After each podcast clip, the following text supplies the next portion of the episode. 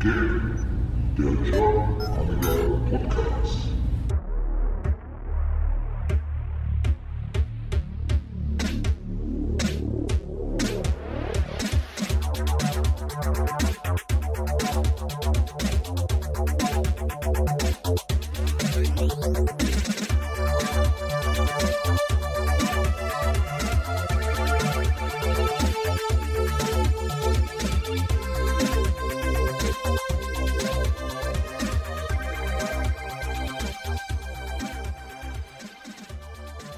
Herzlich willkommen beim GAP, dem German Amiga Podcast. Mein Name ist McFly und ihr hört jetzt die Folge 11. Und dabei wünsche ich euch wie immer viel Spaß und gute Unterhaltung.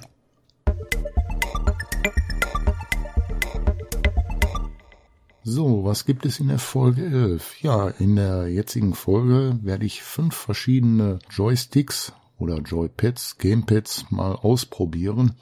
Und warum das Ganze? Weil ich mir vor kurzem einen USB-Adapter für zwei DB9 Joysticks besorgt habe. Und der sollte ermöglichen, dass man zwei alte DB9 Joysticks an einem USB-Port anschließen kann. Und da kam mir die Idee, wäre gar nicht mal verkehrt. Da könnte ich meine Joysticks am PC als auch am X5000 unter OS 4.1 anschließen, weil da soll dieser Adapter auch funktionieren. Deswegen habe ich das einfach mal ausprobiert. Meine fünf Game Controller mal nach und nach angestopst, sowohl am PC als auch am X5000 unter Amiga OS 4.1. Und äh, wie sich das Ganze verhält, ja, das könnt ihr jetzt hören.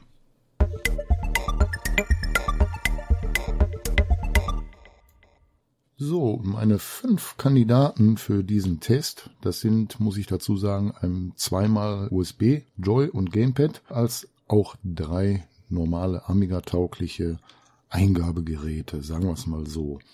Zum einen habe ich da einmal den Arcade R oder Arcade R, wie er auch genannt wird. Den hatte ich mir auch äh, vergangene Jahr oder so besorgt. Der hat den äh, 9 Pol äh, Sub D Anschluss. Dann habe ich noch ein altes Action Pad M von Logic 3 gefunden. Das werde ich dann auch mal mit diesem USB-Adapter testen.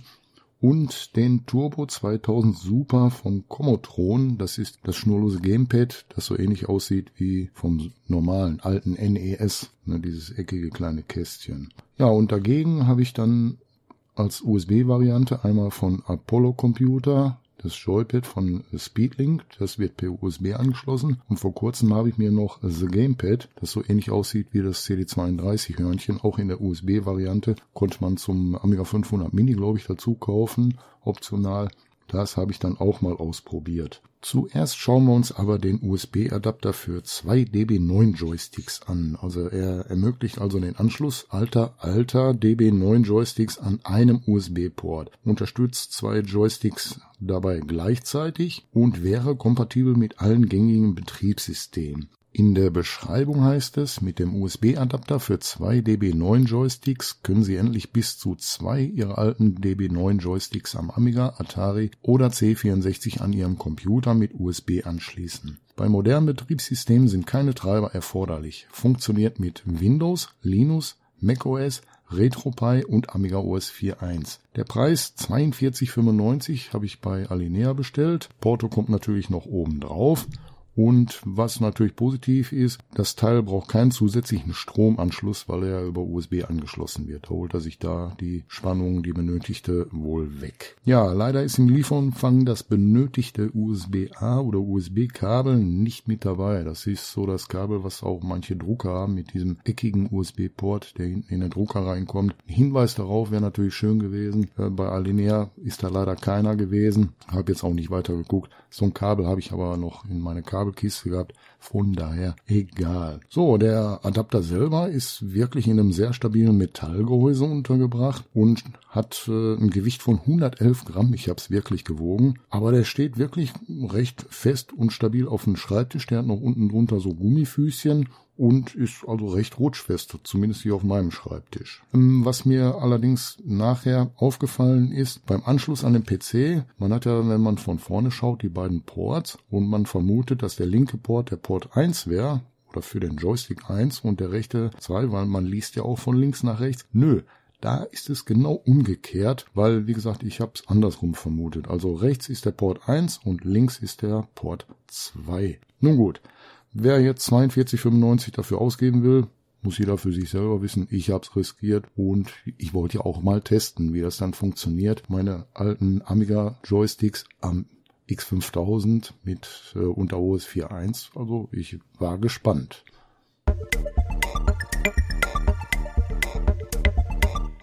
Aber zuvor schauen wir uns mal die fünf Kandidaten, die ich ausgewählt habe, zum Testen mal an.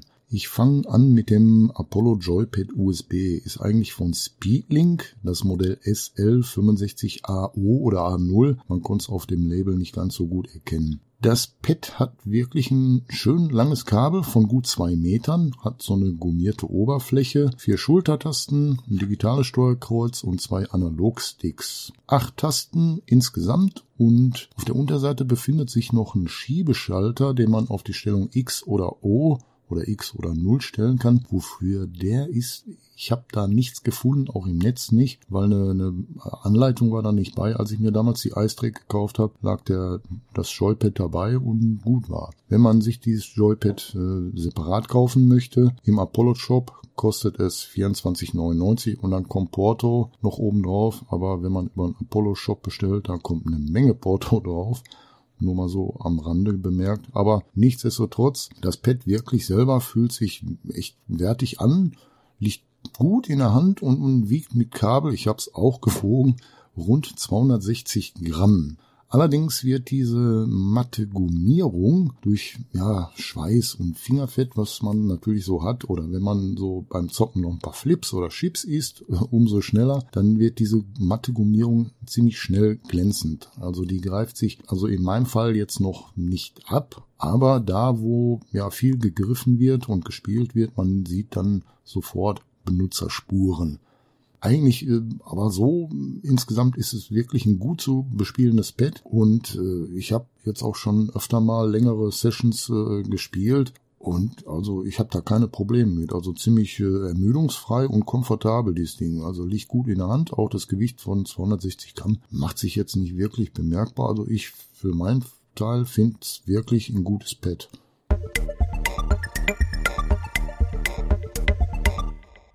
Der zweite Kandidat ist das The Gamepad von Retro Games. Das wird auch per USB angeschlossen und in der Beschreibung von Retro Games heißt es, das elegante, klassisch gestaltete The Gamepad ist ergonomisch gestaltet und gewichtet für komfortables, präzises Gaming mit reaktionsschnellen Tasten und taktilen Schultertasten für schnelles Actionspiel.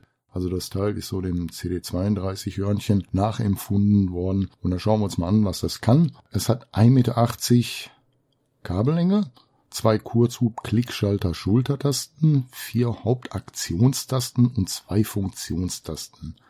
Dazu ein Präzisions-D-Pad mit kurzen, reaktionsschnellen Hub für schnelles Action Gaming, so heißt es auch in der Beschreibung. Kompatibel soll das Teil sein mit der C64, mit dem C64 Mini, A500, Mini, PC, Mac und Linux. Ich habe dafür bei Alinea wieder mal, mein bevorzugter Händler, 25 Euro plus Porto bezahlt. So, und dann habe ich mir das Ding mal näher angeschaut. Ich finde, macht einen sehr stabilen Eindruck. Die Tasten beim Drücken wirken nicht billig. Das Steuerkreuz ist manchmal etwas unpräzise beim Spielen, weil das so vierfach unterteilt ist. Ist zwar unterhalb vom Gehäuse wohl eine komplette Platte, aber so, so ein Teller wäre besser gewesen, denke ich mal. Für große Spielhände sind die Schultertasten, ja, auf lange Sicht gesehen, wenn man die oft nutzen muss, wird's wohl ein bisschen unbequem, denke ich mal. Allerdings knirscht und knarzt nix. Das Pad ist mit 150 Gramm, also inklusive Kabel, sehr leicht. Also kann man auch längere Spielesessions mit abhalten und ist eigentlich, sag ich mal, ganz gut äh, handelbar. Nur wie gesagt, mit den Schultertasten, wenn man die oft nutzen muss, sofern sie in Funktion sind, je nachdem, was man so spielt, wird es für größere Hände wohl so ein bisschen, ja, anstrengend, sage ich mal. Aber ansonsten finde ich das The Gamepad gar nicht mal so übel.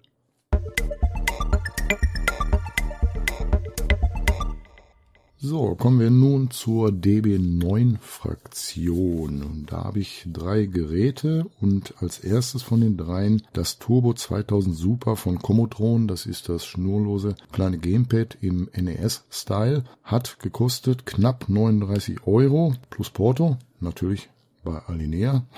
Ihr erinnert euch? Ja, was hat es? Ein Steuerkreuz, drei Feuerknöpfe und zusätzlich einen Jump-Knopf. Da kann man vier Autofeuergeschwindigkeiten einstellen. Sechs speicherbare Knopfbelegungen für Commodore, Amiga oder Atari sind möglich. Die Reichweite schnurlos, die soll bis zu sechs Meter betragen. Habe ich nicht ausprobiert. Ich gehe mal von aus, die sechs Meter werden wohl auch funktionieren. Ja, das Ganze hier der Dongle, das ist wie gesagt ein 9-Pin Sub-D-Anschluss. Das Pad, natürlich habe ich auch wieder gewogen, wiegt alleine 75 Gramm. Mit dem Dongle dazu 85 Gramm. Und das Pad selber benötigt zwei AAA-Batterien, die im Lieferumfang nicht enthalten sind. Aber ich denke mal, jeder wird so ein paar kleine AAA-Batterien für Fernsehfernbedienung oder so zu Hause haben, also kein Problem. Ja, das Pad äh, an sich selber ist wirklich stabil, klein, leicht. Knöpfe und Steuerkreuz reagieren beim Spielen sofort. Also ich konnte jetzt keine spürbare Verzögerung feststellen.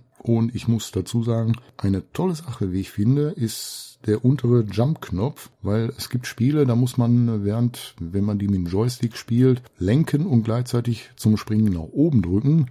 Das kann man da, fällt das dann flach, weil dann hat man einen zusätzlichen Knopf. Das heißt, man kann mit der linken Hand vernünftig steuern und dann einfach per Jump-Button das Springen übernehmen. Also da kann man, also ich finde für meinen Teil, ich kann damit präziser spielen wie beispielsweise Turrican. Ne? Also da musste man ja auch mit dem Joystick nach oben drücken zum Springen und hast du nicht gesehen. Also ich finde, ist eine super Funktion. Ne, die Optik erinnert natürlich bei diesem Pad sehr stark äh, an dem Controller von dem NES und ich muss sagen, mit 75 Gramm wirklich ein Leichtgewicht.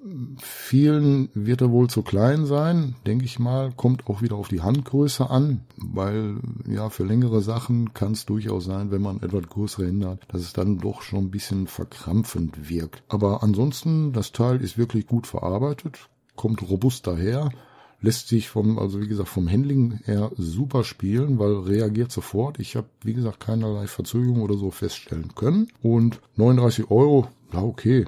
Ähm, mir war es die Sache wert, zumal gibt's da auch noch vier verschiedene Outfits äh, für das Gamepad. Da kann man so ein Angehaken oder Ne, wie gesagt, sind verschiedene Aufkleber, die drauf vorgeklebt sind, die man sich da aber aussuchen kann, je nach Geschmack. Ja, so viel zum Turbo 2000.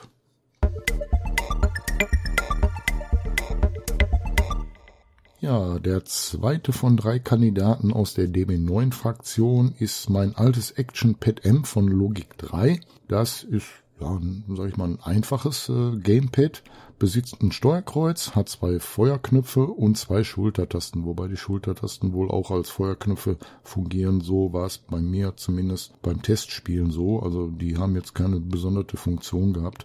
Fand ich also, hm, aber man hat Schultertasten. Schon mal gut. Allerdings hat das Teil eine halbautomatische oder eine automatische Autofeuereinstellung. Da kann man also einstellen, ob man schneller oder langsamer, also zwei Geschwindigkeiten beim Autofeuer können eingestellt werden, in High und Low. Und äh, ob man das komplett mit Autofeuer direkt spielt, dass man im Spiel sofort losballern kann oder aber erst bei Knopfdruck. So, auch dieses Teil habe ich gewogen. Das wiegt mit Kabel knapp 135 Gramm.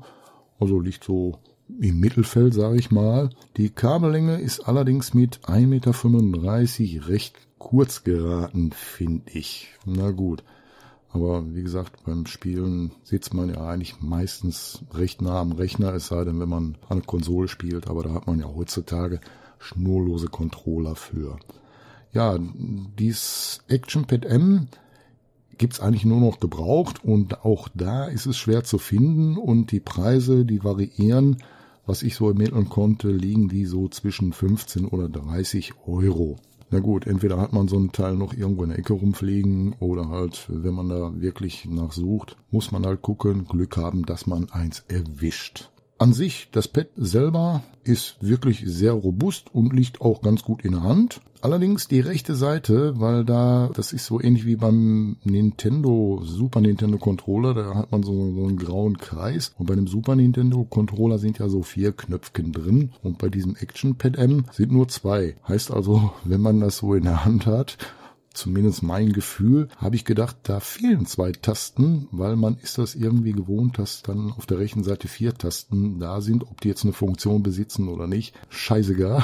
Aber irgendwie ist schon komisch, wenn dann die zwei Tasten und dann auch noch so richtig horizontal äh, links und rechts angeordnet sind, hat sich so ein bisschen komisch angefühlt, äh, wenn man das so sagen kann. Aber davon ab, das Pad an sich selber klappert, rappelt nix. Also die Knöpfe, alles ist jetzt nicht so, dass sich das nach billigem Plastik anhört oder so. Die Druckpunkte sind recht gut. Ist ein solides Bett, wie ich finde, mit der Einschränkung vom Gefühl her wegen den nur zwei Knöpfen. Aber um es kurz zu sagen, es tut, was es soll und das macht es gut.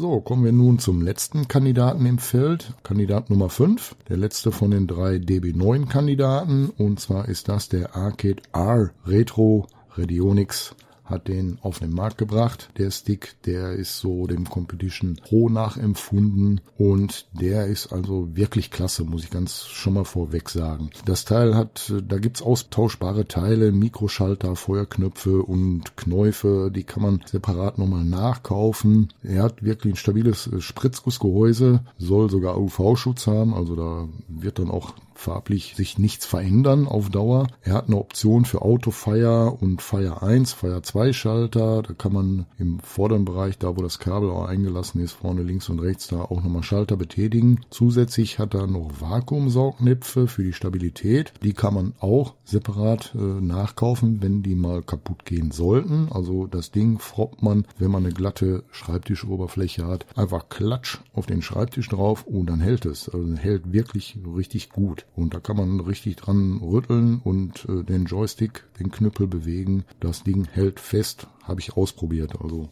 gut. Ob man den Schreibtisch damit hochheben kann, natürlich nicht, aber naja gut. Auf jeden Fall gibt's dieses Teil auch in vielen verschiedenen Farben und dadurch, dass man Teile zukaufen kann, kann man sich den auch ja eigentlich separat nochmal zusätzlich zusammenstellen. Also ne, wenn man mehrere davon hat, kann man alles untereinander tauschen und kann damit die wildesten Kreationen äh, entwickeln, die man halt möchte. Es gibt da auch so eine Art Tuning-Szene, habe ich äh, gesehen, die nehmen dann noch zusätzlich Verbesserungen vor, weil äh, man kann mit Kabelpeitschen kann man die Knopfbelegung noch verändern und so weiter und so fort. Das ist auch wirklich gut in der Anleitung, die man online herunterladen kann. Zwar nur in Englisch, aber da ist wirklich gut bebildert dargestellt, wie man was macht, wenn man beispielsweise Amiga Atari andere Knopfbelegung haben will, dass man die Feuerknöpfe oder den Feuerknopf von links auf rechts oder für Links- und Rechtshänder irgendwie umfrickeln kann mit Kabelpeitschen, die dem äh, Joystick dabei liegen. Also wirklich klasse. Auch hier habe ich die Waage wieder zum Einsatz gebracht und der Joystick, der wiegt mit Kabel knapp über 300 Gramm, also ist der schwerste in der Reihe der Kandidaten, aber irgendwie merkt man ihm das nicht an. Kabellänge mit 1,40 Meter, hm, hm, hätte ein bisschen länger sein können, finde ich. Preislich auch okay, wenn man bedenkt, was alte gebrauchte Competition Pro beispielsweise kosten. Kostet dieser Arcade R 39 Euro plus Porto bei wem? Natürlich Alinea, wie schon öfter mal erwähnt. Und er ist dem altehrwürdigen Competition natürlich sehr ähnlich. Also er ist ein bisschen anders geschaltet. Obendrauf hat er unterhalb von dem Joystick-Knüppel also nicht diese Rundung, sondern da hat er dann eine quadratische Fläche, sage ich mal. Allerdings spielt er sich fast identisch zu dem alten Competition. Er ist wirklich gut, robust. Also da klappert, knirscht und knarzt auch nichts. Also ich habe das Ding wirklich gut, kräftig mal in die Hand genommen. Liegt gut in der Hand soweit, obwohl er eher durch die Saugnäpfe für einen Schreibtischeinsatz äh, gedacht ist. Das Klicken der Mikrotaster ja, ist, kommt Feeling von früher auf, ne? Competition klick, klack, klack, klack, durch die Mikrotaster. Nur haben wir hier ein Neugerät und wenn da mal was kaputt ist, kann man da sogar nachkaufen. Keine Frage. Ja, und wie gesagt, hatte ich schon erwähnt, die Besonderheit ist hier, dass sich für Linkshänder die beiden Feuerknöpfe mit nur wenigen Handgriffen anpassen lassen. Da muss man eine Kabelverbindung im Innern von dem Stick tauschen, da muss man das Gehäuse aufschrauben. Aber auch da muss ich sagen, beim Lieferumfang war so ein kleiner Kreuzschlitzschraubendreher dabei. Finde ich eine tolle Sache, dass die an sowas gedacht haben, Kreuzschlitzschraubendreher mit beizupacken. Echt klasse in meinen Augen ein, ein klasse Joystick und durch die Optik und Akustik kommt beim Zocken wirklich so Feeling auf wie früher und das Ding macht einfach Spaß und ich sag mal so Spiele wie Turrican oder Galaga Deluxe und hast du nicht gesehen, haut rein. Du hörst das Klicken, spielst das Spiel und ja, Zeitreise zurück. Also ein klasse Teil, kann ich nur empfehlen und äh, ich bin froh, mir den Arcade R zugelegt zu haben.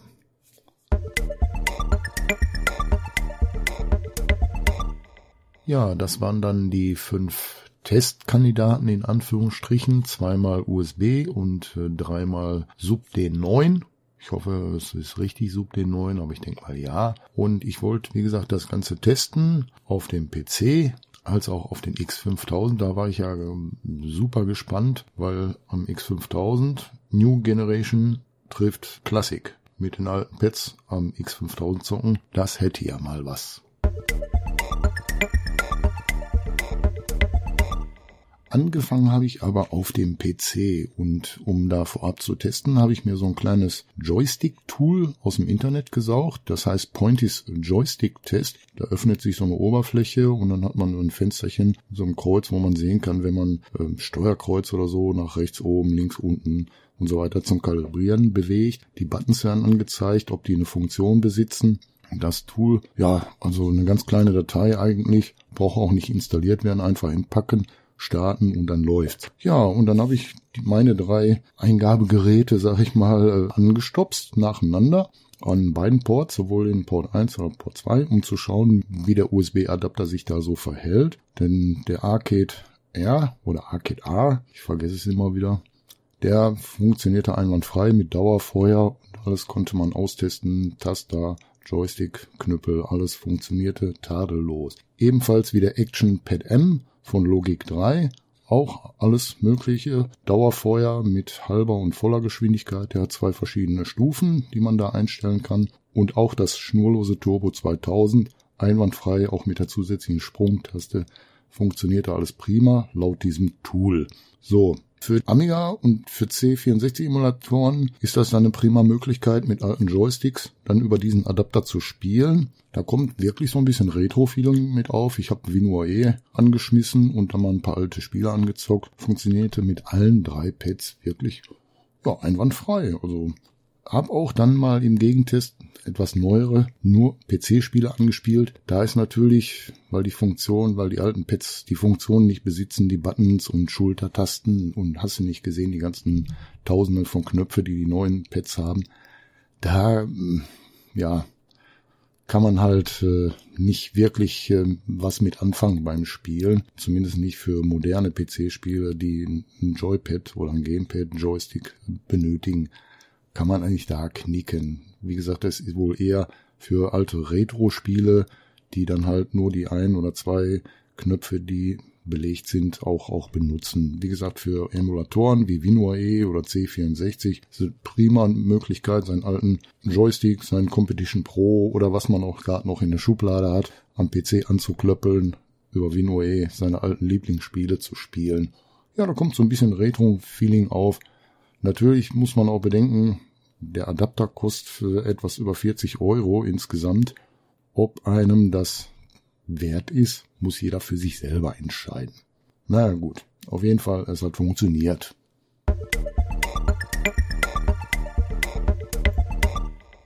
Nun, da das an dem PC mit dem Testen der Joystick und mit diesem kleinen Testtool so prima geklappt hat, war ich natürlich gespannt, wie sich das unter Amiga OS 4.1 äh, verhält. Da brauchen wir kein Tool, da ist das Amiga Input schon mit im Betriebssystem drin und dann habe ich mal diesen Adapter angestopst, der als Retro-Joystick erkannt wird. Also das war schon mal gut. Das war schon mal prima. Und dann habe ich nach und nach meine drei neunpoligen Kandidaten an den USB-Adapter angeschlossen und die Feuerknöpfe werden von allen drei Kandidaten erkannt. Allerdings gab es beim Kalibrieren der Steuerung, also von dem, entweder von dem Joystick, äh, von dem Arcade Air, von dem Joystick oder von dem ähm, D-Pads, wie sie heißen, da gab es da so einige Schwierigkeiten. Man kann beim Kalibrieren, wenn man das in Amiga Input einstellt, soll man erst die linke obere Ecke, das Steuerkreuz dahin drücken, dann eine Taste, irgendeine Taste drücken und dann sollte man in der Mitte das Steuerkreuz bewegen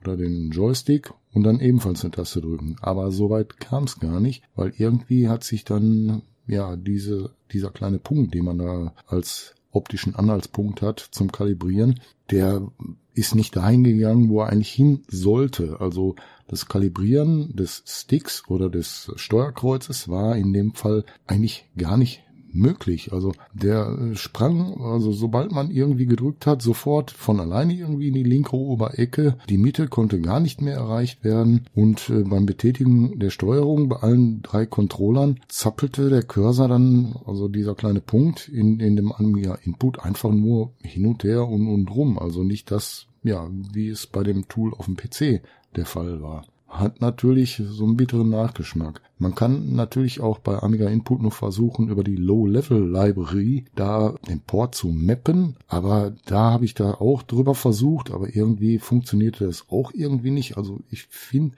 Amiga Input schön und gut, aber das mit dem Mappen zusätzlich noch ist alles so ein bisschen undurchsichtig. Also für einen Otto-Normal-User finde ich das viel zu kompliziert. Also da wird, ich meine, manchmal scheint es gut zu sein, wenn man viele verschiedene Einstellmöglichkeiten hat, aber da, dies ist zu viel des Guten. Also ich möchte für meinen Fall einfach anstopsen, kalibrieren, antesten und dann muss es funktionieren. Das ist so mein, mein Ding. Ne, also, dass ich da noch irgendwie gucken muss, wie ich was machen muss, warum, wieso, weshalb. Also, da geht mir schon gehörig auf den Zeiger, die ganze Sache. Na gut, nichtsdestotrotz habe ich dann trotzdem, ja, den Mut besessen, noch ein paar Spiele anzutesten, obwohl das Kalibrieren eigentlich nicht wirklich erfolgreich war. Und habe dann mal beispielsweise, welches Spiel, Pac-Man 05 gibt's unter OS 4.1, ähm, 1942 Deluxe und Amiga Racer habe ich auch angetestet mal, um zu schauen, wie sich das dann verhält. Mit allen drei Joysticks oder Joypads und irgendwie,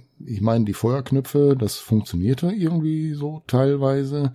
Das rauf runter, das ging auch noch, aber rechts links, da war irgendwie, es driftete immer irgendwie alles nach rechts automatisch. Ich hatte da keine Chance, da irgendwie, ja, gegenzusteuern, in Anführungsstrichen. Und irgendwie, ja, so, so halbgar alles. Also ich fand es ein bisschen ernüchternd. Ich hatte mich eigentlich so gefreut, hier mit diesem USB-Adapter oder USB DB9 Adapter meine alten Pads unter OS 4.1 einsetzen zu können, aber so wirklich äh, funktionierte das echt nicht. Also eigentlich traurig. Ne? Dann habe ich aber mal den Gegentest gemacht, habe mal das Apollo Joypad per USB an dem X5000 angeschlossen unter 4.1 und sieh da, ohne Probleme, das funktionierte alles reibungslos. Also rauf, runter, rechts, links, äh, wenn Schultertasten unterstützt wurden, alles mögliche, die ganzen Knöpfe, alles funktionierte. Zu dem Gamepad, The Gamepad, das CD32 nachgebildete Hörnchen, da hapert es auch wieder. Also das ist auch irgendwie nicht ganz kompatibel damit. Ich meine, wurde erkannt, soweit, so gut. Knöpfe funktionierten, aber auch da hat man Probleme mit der Steuerung. Und das finde ich eigentlich ein bisschen traurig. Da aber ich denke mal, das ist weder den Geräten geschuldet, sondern eher die USB-Unterstützung, die unter 4.1, die ist da nicht wirklich äh, vernünftig umgesetzt worden. Man muss auch dazu sagen, es gibt so viel unterschiedliche USB-Protokolle. Da kann das natürlich sein, dass nicht alles unterstützt wurde, sondern nur, ja, ein gewisser Teil. Aber nichtsdestotrotz ist es natürlich schade. Wenn man jetzt 40 Euro ausgibt, dann erwarte ich, wenn ich das Gerät anschließe, die Möglichkeiten ausschöpfen zu können, die das Gerät mir bietet. Allerdings ist es dann traurig, wenn das Betriebssystem, so wie in dem Fall OS 4.1, das nicht ganz so hinbekommt. Also eigentlich schade drum. Gut, also in meinem Fall funktioniert der USB-Adapter unter 4.1 wie in der Beschreibung angegeben, ist nicht wirklich. Am PC, keine Frage, also habe ich das Geld nicht ganz umsonst rausgeschmissen, aber für NG Amigas äh, würde ich von, von diesem USB DB9 Adapter wirklich abraten. Also da kann man besser, auch wenn es ein bisschen teuer ist mit, mit dem Porto und alles, also das äh, Apollo Pad funktioniert einwandfrei und wie gesagt ist auch ein Gerät, was klasse in der Hand liegt und sich wunderbar bedienen lässt, abgesehen von den Abdrücken, die man dahinter lässt. Aber na gut, das ist nun mal halt so. Ja, was bleibt abschließend zu sagen? Hat irgendwie trotz alledem das nicht alles hingehauen hat, bisschen Spaß gemacht, mal sämtliche Pads und den einen Joystick, der dabei war, so auszuprobieren. Und vielleicht habe ich auch nur die falsche Auswahl an Controllern gehabt, die halt mit diesem Adapter unter 4.1 nicht funktionieren, weil ich hatte ja eigentlich nur an alten Retro-Controllern das äh, Action Pad M von Logic 3. Also ich hatte jetzt keinen Competition, vielleicht klappt's ja mit dem Competition, das weiß ich jetzt nicht. Also nur wie gesagt, in meinem Testfeld mit den Geräten, die ich hatte, den dreien, funktionierte das nicht wirklich. Na gut, auf jeden Fall kann ich sie trotz alledem einsetzen, weil ich habe ja noch mein 1200er. Da funktioniert alles dran, was ein DB9 ist und ja, am PC geht's auch. Wie gesagt, ich habe ja dann unter OS 4.1 noch das Apollo-Pad dafür. Von daher bin ich da eigentlich ganz gut abgedeckt. Aber nur so als kleine Übersicht für euch, wenn der ein oder andere mal in Erwägung zieht, dass er sich diesen USB DB9 Adapter zulegen möchte, schauen, was für Gerätschaften ihr habt oder wenn, wenn jemand so einen Adapter schon hat, mal ausprobieren, äh, ob seine Joypads, Joysticks dran funktionieren oder auch nicht. Ansonsten, wie gesagt, ich bin ja eigentlich gut aufgestellt mit meinen Rechnern hier. Von daher, ja okay, nicht hundertprozentig, aber es funktioniert so mit diesem Adapter wie gesagt, am PC. Damit bin ich eigentlich zufrieden und es wäre natürlich schöner gewesen, wenn auf beiden Seiten, sowohl auf PC-Seite als auch OS 4.1, das so funktioniert hätte. Aber irgendwie kann man manchmal nicht alles haben. Nichtsdestotrotz, wie gesagt, bin teilweise erfolgreich damit gewesen mit den Tests, die ich so durchgeführt habe und damit kann ich leben. Also ist für mich okay. Nur wie gesagt, wenn jemand wirklich äh, auch nicht, sag ich mal, immer Geld auf der Tasche hat, der sollte sich dann doch vielleicht vorher überlegen, ob er dann diese 40 Euro ausgibt, um sich so einen Adapter zu besorgen oder aber ob er dann einen gebrauchten Joystick oder ein gebrauchtes Joypad bekommt, was man direkt so anschließen kann und auch funktioniert. Ja, soweit zu meinem kleinen Test. Ich hoffe, der eine oder andere konnte da so ein bisschen was für sich rausziehen und bevor er da irgendwie Geld versenkt oder so. Na, auf jeden Fall, das waren jetzt meine Erfahrungen. Kann natürlich sein, dass jemand andere Erfahrungen gemacht hat und mich eines Besseren belehren kann, wie man zum Beispiel unter OS 4.1 das mit dem Low-Level Library Mapping hinbekommt. Der kann mich dann gerne mal anschreiben über das Kontaktformular auf der Homepage. Alle anderen Sachen wie das kleine Joystick-Test-Tool für den PC oder so, alles Mögliche, äh, was ich finde, werde ich natürlich verlinken. Das könnt ihr dann wieder in der Podcast-Beschreibung nachlesen, mal draufklicken, schauen. Vielleicht ist für den einen oder anderen ja was dabei.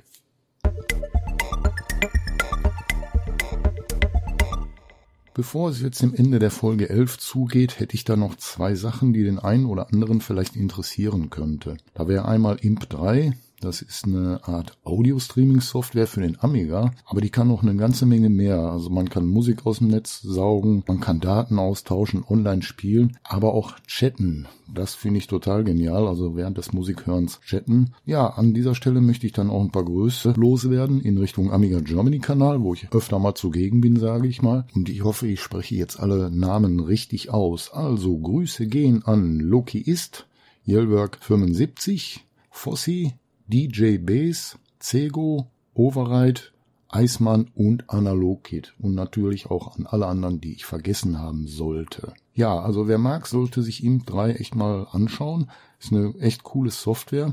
Die kann man sich im Aminet oder aus dem OS 4 Depot herunterladen. Werde ich natürlich verlinken. Ja, das war's dann soweit. Ach, nee, vergessen noch. Zum Abschluss nochmal der Hinweis auf die Amiga Ruhrpott Convention, die am Samstag, den 6. Mai 2023 ab 10 Uhr in Duisburg-Rheinhausen im Jugendzentrum Area 51 stattfinden wird. Da sind jetzt noch Stand während der Aufnahme hier 110 Tickets verfügbar. Der Preis pro Ticket liegt bei 17,50 Euro und dazu kommen dann noch 81 Cent Online-Gebühr für die Bestellung. Ist halt so. Das Ganze ist ein, sagen wir mal, größeres User-Treffen und soll einen Demo-Party-Charakter haben. Also für Verpflegung ist gesorgt, ist alles vor Ort dann und es wird auch Live-Musik zum Thema Remix und Amiga geben. Sind dann ein paar bekannte Leute, die da schön die Musik beisteuern. Ja, zum anderen haben wir auch noch so eine Art äh, Trödelmarkt und da ist der Retro 8-Bit-Shop vor Ort und, na, wer errät es? Mein Lieblingshändler aus Deutschland, Alinea Computer, natürlich auch da. da freue ich mich schon drauf. Ja, wird mit Sicherheit eine klasse Veranstaltung. Ich freue mich wirklich riesig drauf und wer noch kein Ticket hat und Interesse, der sollte sich echt eins sichern. Also wie gesagt, sind noch ein paar verfügbar, aber nicht unbegrenzt. Ja, dann würde ich sagen, beschließen wir mal die Folge 11, die ne, wieder mal ein bisschen anders geworden ist als geplant war, aber hm, man steckt halt nicht drin. Gut, in diesem Sinne würde ich mich freuen, wenn ihr auch nächste Mal wieder reinhört und bis dahin bleibt mir gewogen und bis denne.